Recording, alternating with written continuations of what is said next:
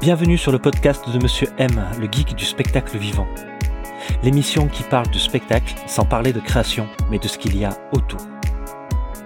Vous croyez en vos spectacles? Ne soyez pas les seuls. Aidez les programmateurs à s'intéresser à vous. Combinez stratégie, organisation et originalité. Bonjour, je suis Nicolas Monnier, alias Monsieur M, alias le geek du spectacle vivant. Aujourd'hui, je vous propose la deuxième partie d'un entretien que j'ai eu avec Jérôme Ramaker. Alors pour rappel, Jérôme c'est mon homologue belge. Il est l'auteur du seul bouquin qui vaille le coup sur la communication culturelle. Il est maître de conférences, formateur et conseiller en communication. Lors de cette deuxième partie, nous allons aborder le marketing culturel, mais du point de vue des réseaux sociaux, des dossiers artistiques, du blog et de sites internet, bref, du point de vue des outils de la communication.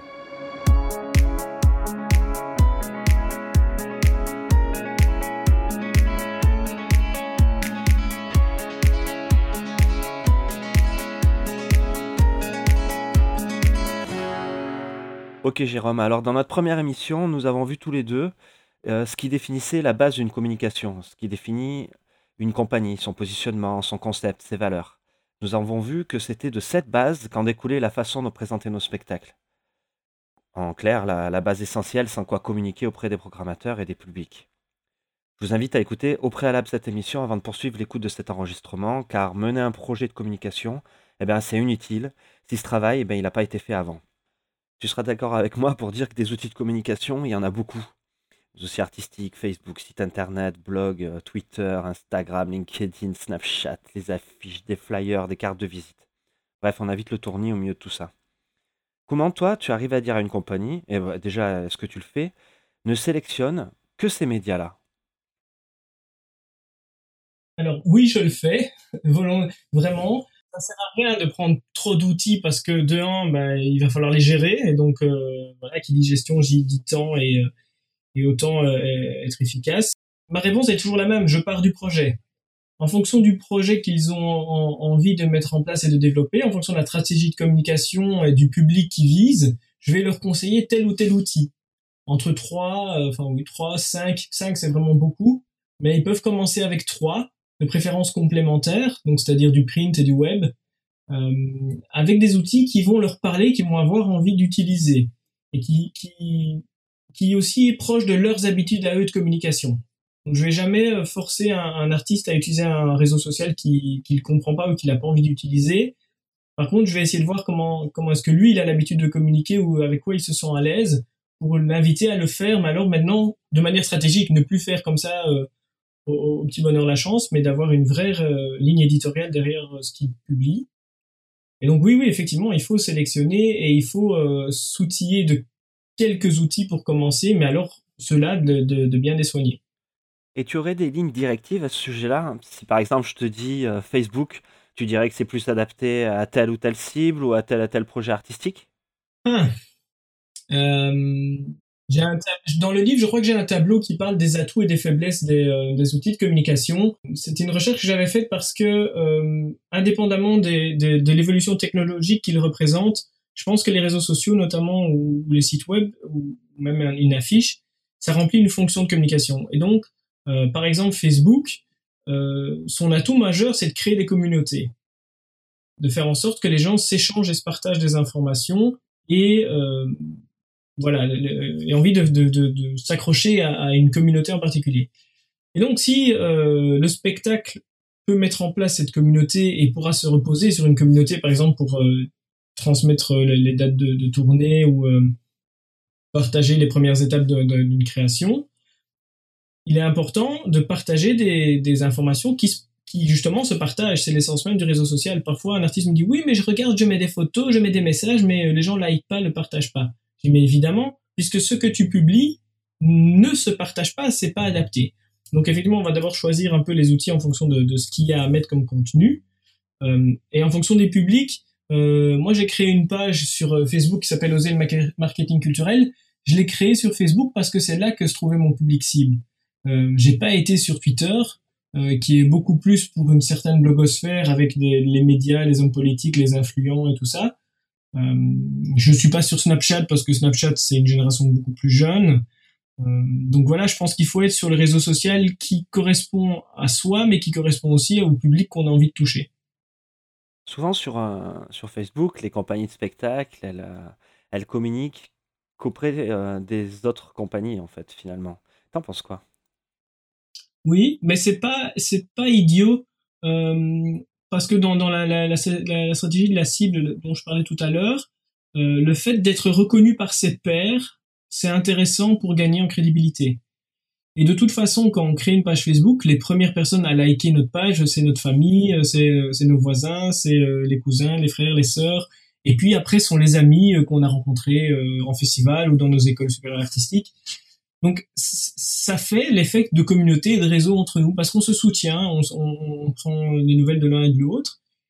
L'intérêt dans les réseaux sociaux, c'est de dépasser les troisièmes cercles, c'est-à-dire d'aller toucher finalement notre public cible, mais grâce à l'intermédiaire de, de, ces gens-là au départ.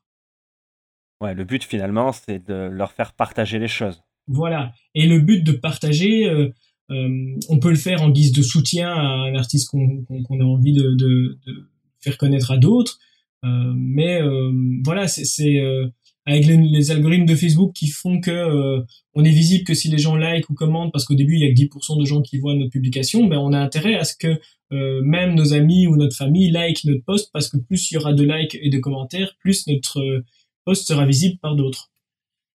Ça t'est arrivé, toi, de conseiller à une compagnie de faire de la publicité Facebook? Alors, je, je, la maîtrise, je l'ai déjà utilisée.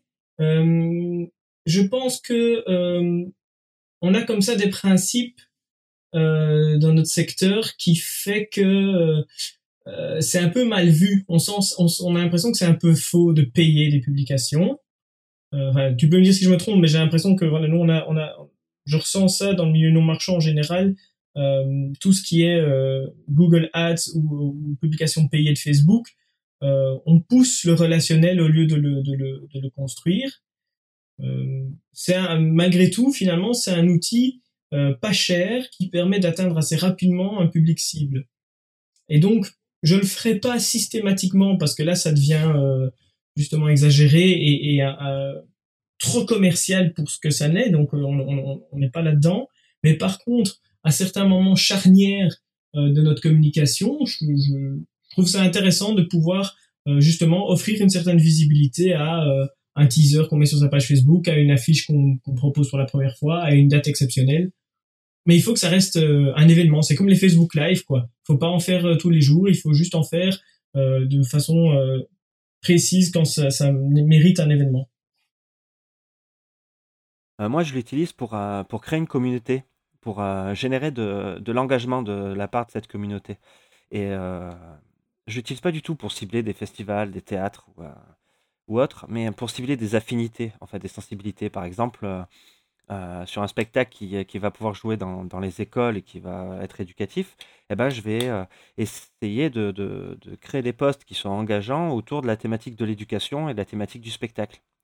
Avec pour objectif d'amener les gens à aller sur une, une page de, de, mon site internet qui va pas forcément être visible sur le site avec un lien, etc. ce qu'on appelle une landing page. Et cette page, elle va intéresser uniquement la cible que j'aurais définie. Et une fois que j'ai fait ça, ben, comme sur euh, cette page-là, j'ai installé un pixel Facebook, c'est un petit script qui permet à Facebook d'identifier les personnes qui viennent de Facebook, qui sont passées sur mon site, et ben, je vais pouvoir en fait faire du, euh, remarketing, c'est-à-dire cibler uniquement ces personnes-là. Euh, et, comme Facebook va me permettre d'élargir la cible, eh bien de, faire une publicité euh, dans un second temps de mon spectacle euh, auprès de personnes que je sais qui sont intéressées par la thématique de mon spectacle et qui auront une tendance euh, au partage si elles connaissent des personnes qui font de la programmation ou si elles-mêmes font de la programmation, d'aller voir directement bah, de quoi on retourne le spectacle.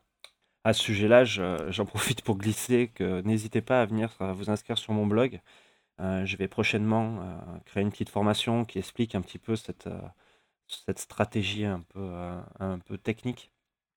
C'est vrai que ce ciblage-là, Facebook nous, nous permet de l'avoir à des coûts vraiment accessibles, alors qu'avant, c'était uniquement dans les mains d'annonceurs publicitaires qui avait ce genre de ciblage pour les médias, les presses quotidiennes, les presses hebdomadaires ou même radio et télé, mais on devait euh, payer pour avoir accès à ces données et en même temps payer cher pour avoir une place dans, dans le, le, programme publicitaire. Tandis qu'ici, Facebook nous permet, avec le, le même principe de, de ciblage sociodémographique, de pouvoir toucher notre publicité. Donc effectivement, pour nous, euh, pour le milieu culturel, euh, Internet a démocratisé cet accès-là euh, de communication. Maintenant, je pense que dans une stratégie, c'est intéressant d'accompagner ce genre de, de poste payant par une vraie mise en relation avec, par exemple, tu parlais des enseignants du milieu scolaire, il existe plein de pages et de groupes pour les, les enseignants, les profs et même des, des pages d'école et tout ça, ben, aller construire des choses avec, avec ces gens-là aussi. Ouais, tout à fait. Euh, de toute façon, dans toute stratégie basique de marketing, c'est essentiel de rentrer en contact avec ce qu'on appelle des influenceurs. Euh, des gens qui peuvent euh, relayer l'information parce que bah, ont une grosse page Facebook ou qui ils sont responsables d'un groupe ou qu'ils ont un blog sur une thématique de, de tes projets artistiques et, qui ont beaucoup de visites ou une personne avec un gros compte Twitter. Mais ça fonctionne à partir du moment où tu as bien ciblé les gens et que tu leur offres quelque chose qui est vraiment intéressant pour eux. C'est pas de la retape pour de la retape. C'est quelque, c'est un, allez, c'est un vrai échange euh, de, de, de, de, communauté finalement et de, de thématiques qui, qui nous intéressent chacun et donc on se fait connaître mutuellement. C'est, voilà, ça se construit par ce genre de réseautage. Maintenant, moi, j'ai une version inverse avec les, euh, les... j'avais vu que sur ma page Facebook, il y avait beaucoup d'étudiants qui étaient en train de s'inscrire, d'étudiants d'art et de, de marketing. J'ai pris le temps d'analyser d'où venaient tous ces étudiants, toutes les universités, et j'ai envoyé un mail aux universités pour dire vos étudiants sont inscrits à ma page, c'est lié à mes bouquins, et un mois après, j'ai vu que mes bouquins apparaissaient dans les bibliothèques des universités. Donc, on peut aussi créer de, de, de stratégies, euh, de petites actions comme ça, en, en, prenant compte de, de la communauté qu'on est en train de construire finalement sur, sur, sa page Facebook. Oui, puis on peut même être étonné d'ailleurs de se rendre compte qu'un spectacle qui se destinait à tel type de public, il va plutôt plaire à un autre ou alors d'avoir un autre public sur Facebook que le public qu'on a devant nous. Ouais, exactement. Et euh, pour sortir de Facebook, euh, LinkedIn, toi tu es dessus, je suis dessus, il y a quand même pas mal de programmateurs dessus, des artistes aussi. Euh, j'ai le sentiment que généralement, les artistes qui ont un compte sur LinkedIn, ils considèrent ça comme, comme, comme un deuxième Facebook finalement. Moi, c'est pas du tout ça. et je recommande rarement aux artistes d'être dessus sauf si ils endossent le rôle de chargé de diffusion. Parce que pour moi, LinkedIn, c'est un réseau professionnel. Euh, par exemple, moi, j'ai décidé de construire généralement un réseau autour de la communication et de la culture. Donc, les seules personnes qui font partie de mon réseau sont liées à ces deux thématiques. Et ça permet vraiment de construire euh, un réseau professionnel où on s'échange euh, des bonnes pratiques, des conseils, même des recherches. je vois pas passer sur LinkedIn des, des vraies questions internes de, de, professionnels qui appellent au réseau professionnel. Donc on a un échange euh, qui n'est pas intéressé, mais qui est euh, entre pairs, on va dire. Euh, et par exemple, le, le deuxième bouquin que j'ai écrit, Cultiver sa communication, il a été préfacé par trois personnes qui sont juste dans mon réseau LinkedIn, qui ont qui avaient eu vendre mon premier livre et que j'ai contacté en disant voilà, il y a un deuxième qui va sortir. Est-ce que ça vous intéresse de le préfacer ensemble? Et euh, je crois que la réponse, euh, elle n'a pas duré deux jours, que j'ai eu les trois qui ont dit oui avec plaisir. Et c'est ça, c'est par échange professionnel, c'est-à-dire que euh, je leur donnais des pages dans mon livre et eux, ils complétaient le, discours que j'y amenais.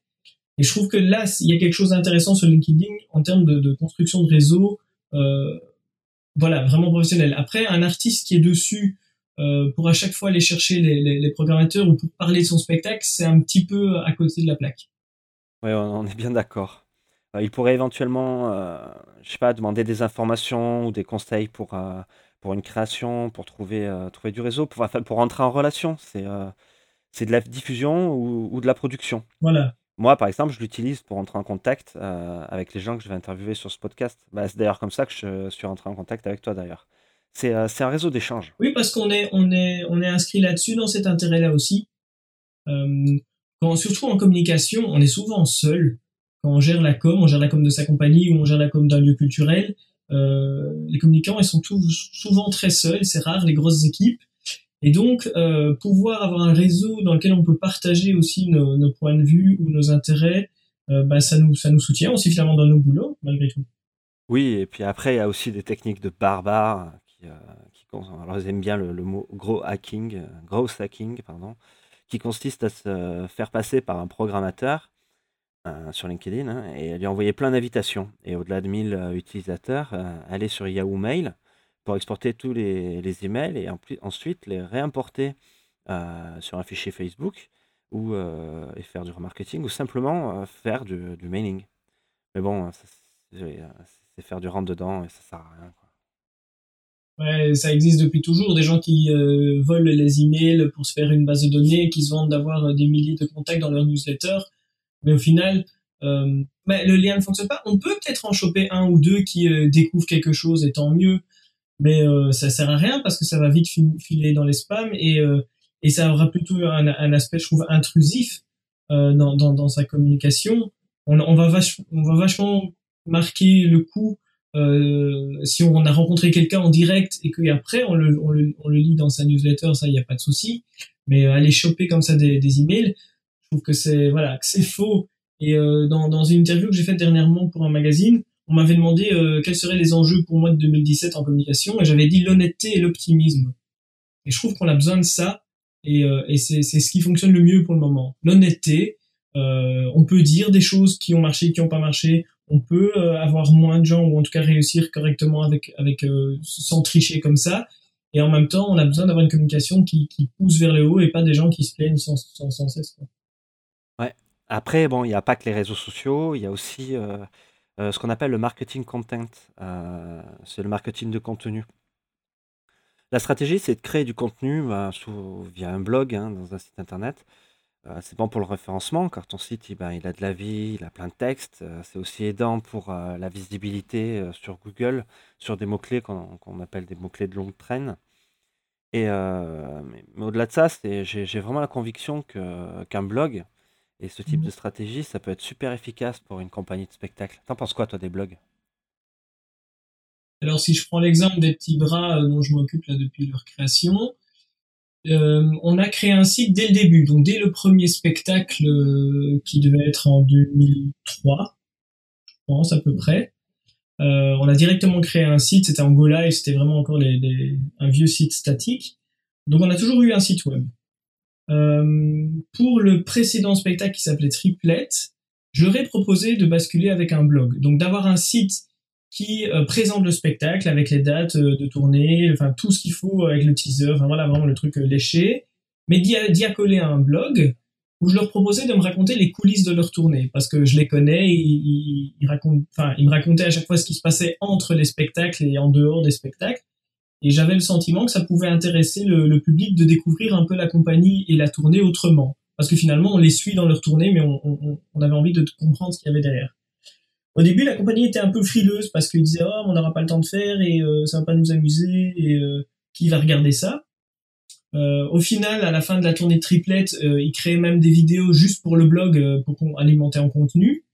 et donc, donc voilà, c'était parce que je les ai un peu poussés à le faire. Au final, on s'est rendu compte que eux-mêmes s'y amusaient et en même temps euh, le public était là, c'est-à-dire que soit les personnes qui euh, voulaient voir avant d'aller au spectacle ce que c'était, et en même temps les gens qui avaient vu le spectacle et qui retournaient du coup pour euh, en apprendre davantage. donc ça, ça a bien fonctionné. Ici maintenant avec l'odeur de la sûre, c'est un gros spectacle avec beaucoup de dates, donc on a un peu plus de mal à maintenir un, blog à flot, mais on le tient une fois par mois. Il poste aussi de nouveau des, des photos des coulisses et des, des anecdotes de, de tournée. Et je pense que c'est une autre façon de raconter le spectacle et la compagnie, de s'y attacher sans euh, voilà, avoir un site qui est un peu plus vivant. Quoi. Mais on discerne bien les deux, c'est-à-dire qu'il y a effectivement le site et le blog est accolé au site. Par contre, un artiste qui est en création, qui est en démarche, qui est en, en, work in progress, euh, moi ça m'intéresse qu'il développe un blog tout simplement pour euh, partager euh, au jour le jour. Par exemple, il pourrait avoir un journal qui raconte les différentes étapes de création. J'ai suivi comme ça une, une, une illustratrice qui, euh, à partir du moment où elle a reçu son contrat pour créer une BD, a commencé à partager sur un blog toutes les étapes jusqu'à l'impression de la BD dans, et, la disponibilité dans les librairies. Et je trouve que ça, ça permet en même temps à l'artiste de ne pas se sentir seul et en même temps de prendre ce recul qu'on a besoin justement pour pouvoir communiquer et de partager les coulisses de, de, de, de sa création. Quoi. Donc là, le blog peut être intéressant à partir du moment où il est vraiment ce journal de recherche euh, qui est en ligne, mais qui est, qui en même temps pour l'artiste lui-même avoir un endroit où il peut jeter ses mots et ses impressions au jour le jour. Moi, j'avais créé un spectacle dans lequel j'ai voulu faire appel à différents regards extérieurs et différents intervenants, multiplier en fait les, euh, regards. Bon, je referai plus, c'était compliqué, mais j'avais une volonté, c'était de, de me former au contact de différentes sensibilités autour d'un même projet. Quoi qu'il en soit, j'avais créé un blog. L'objectif du blog, c'était pas de faire de la communication auprès des programmateurs, mais euh, de rassembler les, intervenants autour du projet. Au final, il n'a pas été suivi du tout par les intervenants. Par contre, il a été par, euh, par quelques programmateurs qui sont tombés dessus en naviguant sur Internet. Et comme ça, ça m'a ramené euh, deux dates, je crois, sans que je fasse aucune communication. Et le pire, c'est que après, quand on a créé la page de présentation du site internet, euh, sur les mots-clés du, spectacle, hein, eh ben, mon blog était mieux référencé que la page de mon site. Tout simplement parce que le, blog avait plus d'ancienneté que la page de mon site internet et que Google l'avait identifié comme euh, étant la référence. Et puis après, ça, ça a rebasculé avec les, backlinks. Mais, mais voilà, ça m'avait quand même ramené des programmateurs. Parce que la démarche de communiquer en création, ça suscite l'intérêt et on crée ce, ce, cette base de public qui à partir du moment où le spectacle va être créé, ils auront envie de le voir en vrai parce qu'ils ont suivi tout, tout le processus. Et ça, voilà, ça c'est vraiment. Euh, moi, je pense que c'est enrichissant. Je comprends quand des artistes me disent euh, qu'ils en ont, qu'ils n'ont pas le temps de le faire ou qu'ils euh, sont trop introvertis pour pouvoir commencer à se lâcher. Euh, c'est là où on peut justement jouer sur les différents outils qui existent. Il y a le blog, mais il y a aussi Instagram, il y a aussi euh, Twitter, enfin en tout cas d'autres manières de, de pouvoir expérimenter la, la, la, la, communication en création. Mais il y a, y a de la matière à, à, à, partager et ça, parfois, ils ont du mal à le comprendre. Mais je pense qu'effectivement, euh, voilà, ça peut... Il y avait une compagnie euh, qui faisait aussi un vlog, donc là, c'est un blog vidéo, et qui euh, partageait même carrément les, ses recherches euh, technologiques qui, à la base, au début, enfin, quand on pense à un spectacle en création comme ça, ben, on, on cache ses secrets de, de, fabrication et ses secrets technologiques jusqu'à ce qu'on représente le spectacle. C'est logique, c'est c'est un, un, secret de fabrication. Mais là, ils partageaient également dans le vlog euh, leurs recherches technologiques. Euh, voilà, je suppose à, des fins de, de, promotion évidemment auprès des programmateurs pour les intéresser, mais c'était une chouette transparence. Et ça a fonctionné?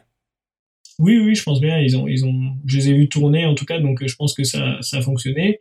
Euh, mais indépendamment, voilà, indépendamment du fait que ça fonctionne auprès des programmateurs ou d'un public, ce qui est intéressant aussi parfois avec les outils de communication comme ça, c'est euh, est-ce que ça a fonctionné pour soi? Est-ce que l'artiste euh, s'est senti à l'aise et ça lui a fait plaisir de communiquer de cette manière? Moi, si un, un outil de communication satisfait déjà l'artiste, c'est déjà aussi la moitié du chemin de, de gagner. Quoi.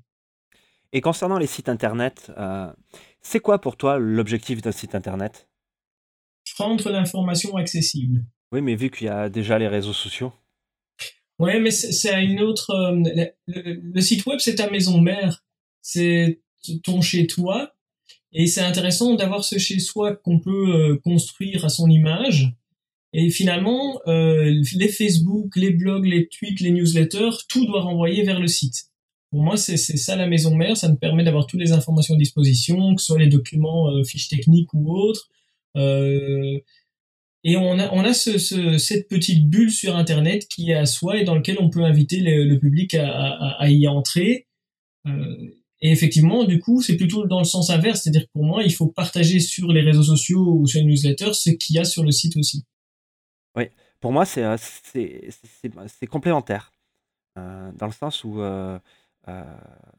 moi, je dirais que les informations, elles vont toujours dans le sens d'amener les gens vers le site Internet que ponctuellement, on peut faire sortir des informations du site internet pour aller vers l'extérieur, mais, mais ça va plus dans le sens de l'extérieur vers, vers le site. Et euh, pour moi, c'est euh, un outil qui va refléter l'univers de la compagnie, qui va donner sa différenciation, son positionnement, etc. Mais il y a aussi derrière euh, le voir comme un, outil d'acquisition de mails. Euh, utiliser par exemple les pixels Facebook euh, pour faire du remarketing, euh, tout un tas d'informations qui ne sont pas visibles, comme une landing page, comme par exemple automatiser les prochaines dates dans une mailing list et, et, pouvoir envoyer ça en automatique aux gens qui l'auront demandé sur des territoires précis. Euh, utiliser aussi Google Analytics pour comprendre quelles sont les pages qui fonctionnent sur le site, celles qui ne fonctionnent pas du tout. Euh, revoir, euh, bah, par exemple, après qu'on ait fait une campagne Facebook, analyser le taux de rebond de, la page d'arrivée pour savoir si, on cible les bonnes personnes. Le taux de rebond, c'est d'arriver à, à, voir si les gens ils sont allés plus loin que la page sur laquelle ils sont arrivés. Et plus le taux de rebond est fort, moins tu as réussi à amener les gens à aller en savoir plus et donc à les intéresser. Mais euh, oui, après là, on rentre vraiment dans l'analyse des données, donc c'est la pré-stratégie, c'est-à-dire que comment évaluer ce qu'on a mis en place et comment observer. Euh, effectivement, je le recommande de le faire euh, généralement en fin de stratégie pour pouvoir évaluer. Mais là, quand un artiste débute dans sa communication, c'est quelque chose qui lui semble encore plus ennuyeux et en même temps qu'il faut pas voir décrypter parce que les, données qu'on reçoit sur Google ou même dans les, les, statistiques de base de tout site, euh, ça veut dire quoi ces chiffres euh, Comment est-ce qu'on peut les interpréter et comment est-ce que ça peut m'aider? Voilà, c'est encore une étape supplémentaire, je pense, à passer. Et c'est pas évident, je suis entièrement d'accord avec toi. Est-ce que tu penses que le sprint, tu sais, tout ce qui touche les plaquettes, les flyers, les affiches, tout ce qui est au format papier, ça a encore une utilité? Ça dépend des arts, ça dépend des pratiques culturelles et, des programmateurs qu'on a envie de toucher. Je pense qu'effectivement, on diffuse de plus en plus les, dossiers par mail en PDF. Euh, malgré tout, un document imprimé euh, de bonne qualité fait voilà fait, fait, office de, de, bon support de communication parce qu'il a, il a de la gueule. Euh, et le print, ça reste toujours intéressant quand, quand on se promène, quand on est en festival à gauche, à droite. Euh, c'est plus facile de donner un, document qui est déjà là disponible que de renvoyer quelqu'un vers son site. Donc ouais, le print pour moi est encore utile, mais en, sachant qu'il peut être complémentaire avec d'autres. Alors au sujet des, dossiers artistiques, euh, comment est-ce que tu différencies les différents types de dossiers artistiques? Alors c'est clair qu'un dossier de demande de résidence n'aura pas forcément le même contenu qu'une demande de subside ou après une demande de programmation par exemple les dossiers, ils évoluent aussi au fur et à mesure du projet. Euh, maintenant, euh, je pense qu'il y a une base euh, d'information qui est la même, et surtout, un dossier, ça doit être à l'image du projet, et ça doit pas être juste un document Word tapé sans mise en page, sans, sans, sans couleur, parce que sinon, ben, ça va passer à la trappe, il, il se démarquera pas. Comment est-ce que tu structures un dossier à destination des recherches de financement? En Belgique, vous appelez ça des dossiers de demande de subside. Ça tombe bien, je dois en faire un prochainement. ah bah cool, tu dois être au point alors. L'idée pour moi, c'est qu'un dossier, c'est un discours, c'est un argumentaire. On va allonger les cartes une à une et on va argumenter sur le projet pour faire en sorte que le partenaire ne peut pas nous dire non. Ou euh, au mieux qu'il ait envie de nous rencontrer. Parce qu'effectivement, généralement, les, dossiers, euh, c'est soit des demandes de subsides, on répond à des appels à projets, et du coup, bah, c'est en, en, en, un, en un sens, c'est-à-dire qu'on répond, ils disent oui ou non, et voilà. Mais souvent, on peut aussi démarcher avec des dossiers, et là, le dossier a, une intention de, rencontrer la personne à qui on adresse le dossier. Euh, comment est-ce que je le structure? Je vais, il faut d'abord voir au niveau de la compagnie si elle est connue ou pas, euh, et de voir si l'intérêt c'est de d'abord parler de la compagnie et puis du spectacle ou du projet, ou l'inverse, d'abord parler du projet et puis de parler des, protagonistes je commence toujours par euh, euh, le titre et un pitch, quelques mots qui permettent de d'accrocher le lecteur, d'avoir envie de, de rentrer dedans. C'est toujours intéressant d'avoir ce petit pitch de départ. Et ne pas confondre la note d'intention avec le pitch. La note d'intention est plus longue que le pitch pour moi. Le pitch, ça peut être une phrase ou deux grand max qui donne juste, euh, qui dit tout sans rien dire finalement. La note d'intention, on va pouvoir raconter euh, même la démarche artistique qu'il y a derrière, parce qu'on sait dans une note d'intention que c'est ce qu'on a envie de faire, mais c'est pas forcément ce qu'on va réaliser. Et donc, euh, le pitch pour moi, c'est, c'est, c'est, je sais pas, c'est le petit truc devant le rideau avant qu'on l'ouvre, quoi. C'est ce, ce, petit étincelle qui dit ah c'est quoi, tiens, ça m'intéresse, ça m'interpelle. Il faut accrocher directement le lecteur. Quand on lit un dossier, moi parfois quand j'en, j'en reçois, je les lis en diagonale.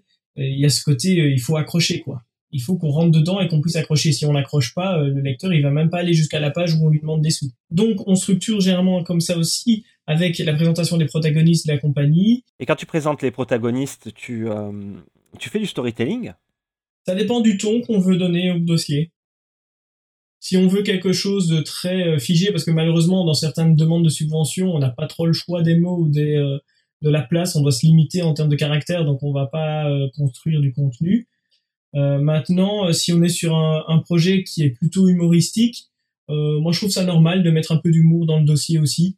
Euh, parce que ça donne la touche et la personnalité de l'artiste. Il faut quand même parler avec ces mots. Si jamais on utilise des mots qui sont pas les nôtres, euh, en tout cas pour, pour la part de l'artiste, il y aura un, fossé entre le dossier que la personne aura reçu et puis l'artiste qu'il va rencontrer ou qu'il va engager.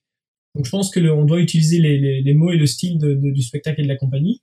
Donc ça m'arrive de créer effectivement du, storytelling pour euh, pour emballer le tout, on va dire. Euh, maintenant, euh, je pense qu'un dossier, il doit quand même répondre à certains critères et à certaines bah, demandes pratiques. Euh, on doit avoir certaines informations qui doivent s'y trouver. Un, un, un, programmateur aura besoin d'avoir des données techniques pour savoir si finalement il sait rentrer ce spectacle sur sa scène ou pas, tout simplement. Un pouvoir subsidiant aura besoin d'un budget pour voir si vous tenez la route, si vous êtes crédible dans votre demande ou pas. Et le fait de pouvoir expliquer qu'on amène des sous et qu'en même temps on leur demande un tout petit peu euh, ça va les rassurer, même si on sait qu'on leur demande beaucoup. Euh, voilà. Euh, je pense que le fait de, présenter les porteurs de projets, ça, amène aussi ce côté crédibilité sur quels arguments on peut se reposer que le projet sera de qualité, par exemple. Tout ça, ce sont des arguments qu'il faut pouvoir mettre en avant, plus ou moins. Est-ce que ça vaut la peine de parler de certains tournées faites préalablement? Oui, non, ça dépend à qui on demande. Enfin voilà, je pense qu'il y a des, y a des choix stratégiques on n'est pas obligé de tout mettre dans un dossier, on met ce qu'on a envie de mettre et qui on pense euh, va servir euh, pour euh, convaincre le, partenaire. Ça aussi, je trouve que c'est assez important parce que parfois, on a envie de mettre beaucoup trop dans un dossier et en fait, on choisit ce qu'on y met, la manière dont on se présente, les informations qu'on met ou pas, les dates qu'on a faites. Est-ce que je mets que j'ai participé à la fête au boudin ou pas? Si j'ai envie de parler à des, des programmateurs locaux, ben oui, je suis ouvert à des programmations locales si je vise l'international, on va plutôt choisir certaines dates avec des, des noms de lieux qui font euh, qui font bien quoi. C'est pas pas mentir, c'est juste euh, mettre les arguments en avant qui seront utiles euh, à l'objectif du dossier. Est-ce que du coup pour toi ça veut dire créer un dossier type par financeur, par pouvoir subsidiant Alors ça dépend. Soit je fais un dossier type et alors je joins une lettre qui est adaptée au financeur euh, c'est parfois euh, plus facile, mais du coup le, dossier doit être euh, doit convenir à tout le monde. Soit effectivement, on peut parfois adapter une page du, dossier, mais je pense que c'est plus facile de faire la première version, c'est-à-dire un dossier type et puis un, courrier qui, qui est adapté.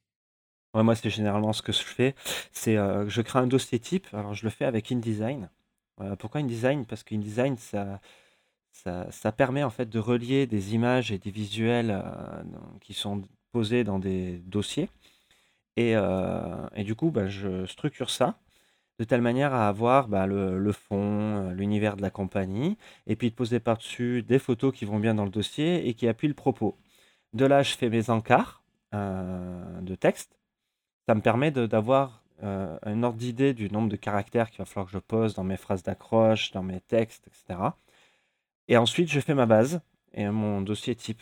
Et puis après, je vais, en fonction du, partenaire à qui je vais aller demander des financements, eh bien, je vais modifier mes textes, mes photos euh, directement dans le dossier. Et ça me permet d'avoir des, euh, des, dossiers qui ont un univers semblable, mais les photos qui appuient sur le texte et d'avoir des textes qui soient adaptés aux demandes de, des, partenaires financiers.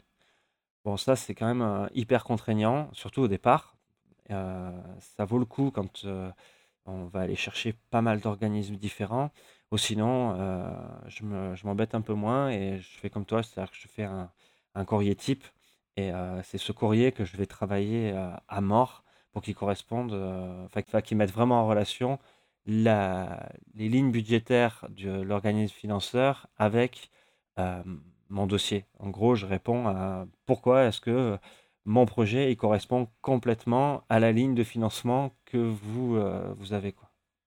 Parce que on sait que faire un dossier, ça prend du temps. Et donc, euh, enfin voilà, je sais pas si on peut recommander de, d'à chaque fois adapter son dossier, si on a un bon dossier bien ficelé, euh, autant qu'on le diffuse quoi. Et nous, on a, on a fait le l'exercice, par exemple, à la fin d'une tournée, sur la page Facebook, j'avais partagé le dossier en disant au public, voilà, vous voulez qu'on vienne jouer avec vous, près de chez vous, voici notre dossier, partagez-le aux, programmateurs de votre région si vous voulez qu'ils nous invitent et on viendra jouer chez vous. C'était voilà, une, une chouette manière aussi d'utiliser le dossier différemment. Alors, dans un premier temps, on y met donc euh, l'accroche, et puis après, direct la note d'intention. C'est ça? Ben, Effectivement, on commence par ces notes d'intention, par cette genèse. Euh, d'où vient l'idée du projet? Qu'est-ce qu'il y a derrière? Quels sont les différents euh, éléments artistiques qu'on va y retrouver Quelle est l'histoire qu'on a envie de raconter? Comment on va y arriver? Quel est les, À quelle prouesse on doit s'attendre? Ça dépend un peu des arguments qu'on veut utiliser finalement. Parfois, c'est euh, c'est pas tant les, les, prouesses techniques que l'histoire qui est racontée qui va être intéressante. Euh, je pense que ça dépend en fait toujours de, de l'état d'avancement du projet. Quoi, s'il est en création, on sait pas raconter un spectacle qui n'existe pas. Par contre, on peut euh, expliquer euh, ce qu'on a envie d'y mettre dedans. Après, si le spectacle existe, on doit pouvoir euh, faire en sorte que le programmateur ait l'impression de voir déjà le spectacle devant lui et qu'il ne puisse plus enfin, qu'il va le programmer d'office parce que ça lui parle et que ça l'intéresse. Donc il y a, toute une série de... moi, je fais évoluer le dossier vraiment en fonction de l'état d'avancement. Souvent, dans les dossiers, on doit mettre en avant l'autorité de la compagnie et, euh, sa preuve sociale. Ça, j'en parle dans, mes dossiers de, formation gratuite. Euh, tu as des astuces, toi, lorsqu'une compagnie, elle se lance dans des artistes, avec des artistes qui ne sortent pas de grandes écoles ou, qui ont joué que, la fête du boudin? Décidément, la fête du boudin, un morphe dans mon podcast comment est-ce que tu places, toi, le positionnement de la compagnie en fonction de ça? Alors, dans le positionnement, je définis toujours soit la réputation qui est l'argument de base, soit euh, le, plus produit, c'est-à-dire qu'on a un concept unique, ou alors on n'a rien et on fait des choix stratégiques. Généralement, les jeunes compagnies, elles se trouvent dans, ce, dans cette situation-là. Euh, où elles doivent faire elles-mêmes des choix qu'elles vont mettre en avant en disant oui oui on fait quelque chose de d'unique ou en tout cas quelque chose qui est différent pour telle et telle raison et on va vous l'expliquer. La singularité. Voilà. Euh, je pense qu'une jeune compagnie, euh, malgré tout, les artistes, ils ont peut-être déjà fait des études dans certaines écoles. Le fait de mettre en avant qu'on sort de telle ou telle école, ça fait, ça intéresse certains programmateurs parce qu'on connaît la réputation des écoles. ensuite, parler de, de, de, de, son réseau et des endroits où on a l'intention de jouer, ça permet déjà de dire ah il y a d'autres qui sont intéressés par eux, il faut peut-être que moi je les prenne avant qu'ils soient trop euh, connus. Enfin voilà, donc on peut aussi jouer sur cette, euh, le fait que d'autres sont intéressés par nous et que vous aussi vous pouvez, on peut venir chez vous. Il y a, y a, le, il y a le quoi. Il y a le fait qu'il faut y aller au culot et il faut euh, ne pas, enfin on a tendance, quand on est jeune compagnie aussi, à être un peu timide et ne pas oser mettre en avant ses arguments. Moi, je pense qu'on on, peut trouver toujours euh, des, quelque chose dans, dans, dans la personnalité des artistes. Euh, par, prenons par exemple une, une, une compagnie qui sort d'une école supérieure artistique où il y a des artistes de différentes nationalités. Euh, on peut jouer sur la complémentarité des nationalités, ça va peut-être faire plaisir à, à certains programmateurs. Euh, ou alors euh, qu'ils ont, on a développé une certaine technique et justement euh, cette technique-là, elle est mise en avant pendant un an euh, dans une région. Euh, voilà, on, a, on a des, des éléments. Il faut toujours essayer de, de, lister tout ce qui compose son projet et de voir quels seraient justement ces éléments phares. Ah, moi, j'aime beaucoup quand tu parles de fraîcheur parce que c'est vrai que le plus gros argument qu'une compagnie qui débute elle a, c'est qu'elle a rien à perdre. Et ça, ça vaut de l'or. C'est ça, on n'a rien à perdre et on, on, on, a déjà vu tellement de choses qu'on aime bien voir des nouvelles choses. Donc venez, faites. Voilà, moi je me souviens un rassemblement à, à Bruxelles, s'appelle Bruxelles Creative Forum, qui rassemble tous les, les programmations euh, culturelles de la saison. Euh, et donc chaque théâtre, chaque lieu vient présenter sa saison. Euh, J'avais un artiste qui, qui, qui m'a reconnu, qui est venu vers moi et m'a dit j'ai prévu un truc, mais j'ose pas. Je fais quoi Ben, je me trouvais que c'était bien de venir ici puisqu'il y avait tous les les, les, théâtres qui étaient présents et je vais, je vais essayer de vendre mon spectacle ici. C'était un beatboxer, euh, et tout. Et j'ai dit, mais ok, mais vas-y, fais-le, t'as rien à perdre. Au pire, t'as as juste fait un peu de show et au mieux, t'as deux, trois contacts. Et j'ai dû lui donner un coup de pied au cul pour qu'il aille le faire, mais il l'a fait il était très content et ça a fonctionné, il a pu avoir des dates. Donc c'était juste le fait de d'oser, finalement. Eh oui, oser le marketing culturel c'est vrai que de, la même manière qu'il faut oser y aller dans les spectacles, ben, il faut oser entreprendre des démarches de communication qui soient originales. Il faut oser se vendre. Mais enfin voilà, moi je sais que j'ai ce rôle aussi souvent de, les rassurer, de leur dire mais ça c'est bien ce que tu me dis là, ça c'est intéressant. Ils se rendent pas compte. Alors faut pas leur en vouloir parce qu'ils ont jamais fait cette démarche de réflexion au niveau de de, se vendre finalement et de, savoir ce qui, est bien dans ce qu'ils font. Mais euh, je fais ça souvent, c'est dire mais attends là c'est là là oui là on est dedans, vas-y. Et, euh, et, voilà, et à partir du moment où on leur donne ces clés-là, effectivement, ils se, ils, se, ils se relâchent, ils se sentent beaucoup plus à l'aise. Bon, en tout cas, Jérôme, on a bientôt fini notre, euh, notre interview, enfin nos deux interviews qu'on a, enregistrées d'une seule traite. Si tu devais donner un conseil à une compagnie qui débute, un truc essentiel, ça serait quoi? Hmm. Là, tellement. Euh, moi, j'aime bien leur dire qu'ils sont le, le, le, meilleur outil de communication de leur spectacle, donc eux-mêmes.